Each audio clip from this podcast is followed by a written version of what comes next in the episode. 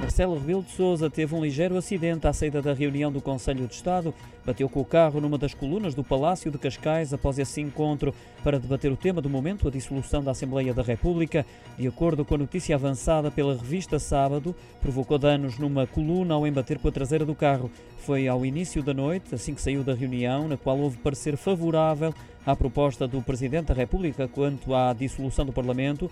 Dos partidos representados no Conselho de Estado, apenas PCP e Bloco de Esquerda tinham manifestado publicamente discordância em relação a esse cenário e à convocação de eleições antecipadas depois do chumbo do Orçamento de Estado para 2022 na Generalidade.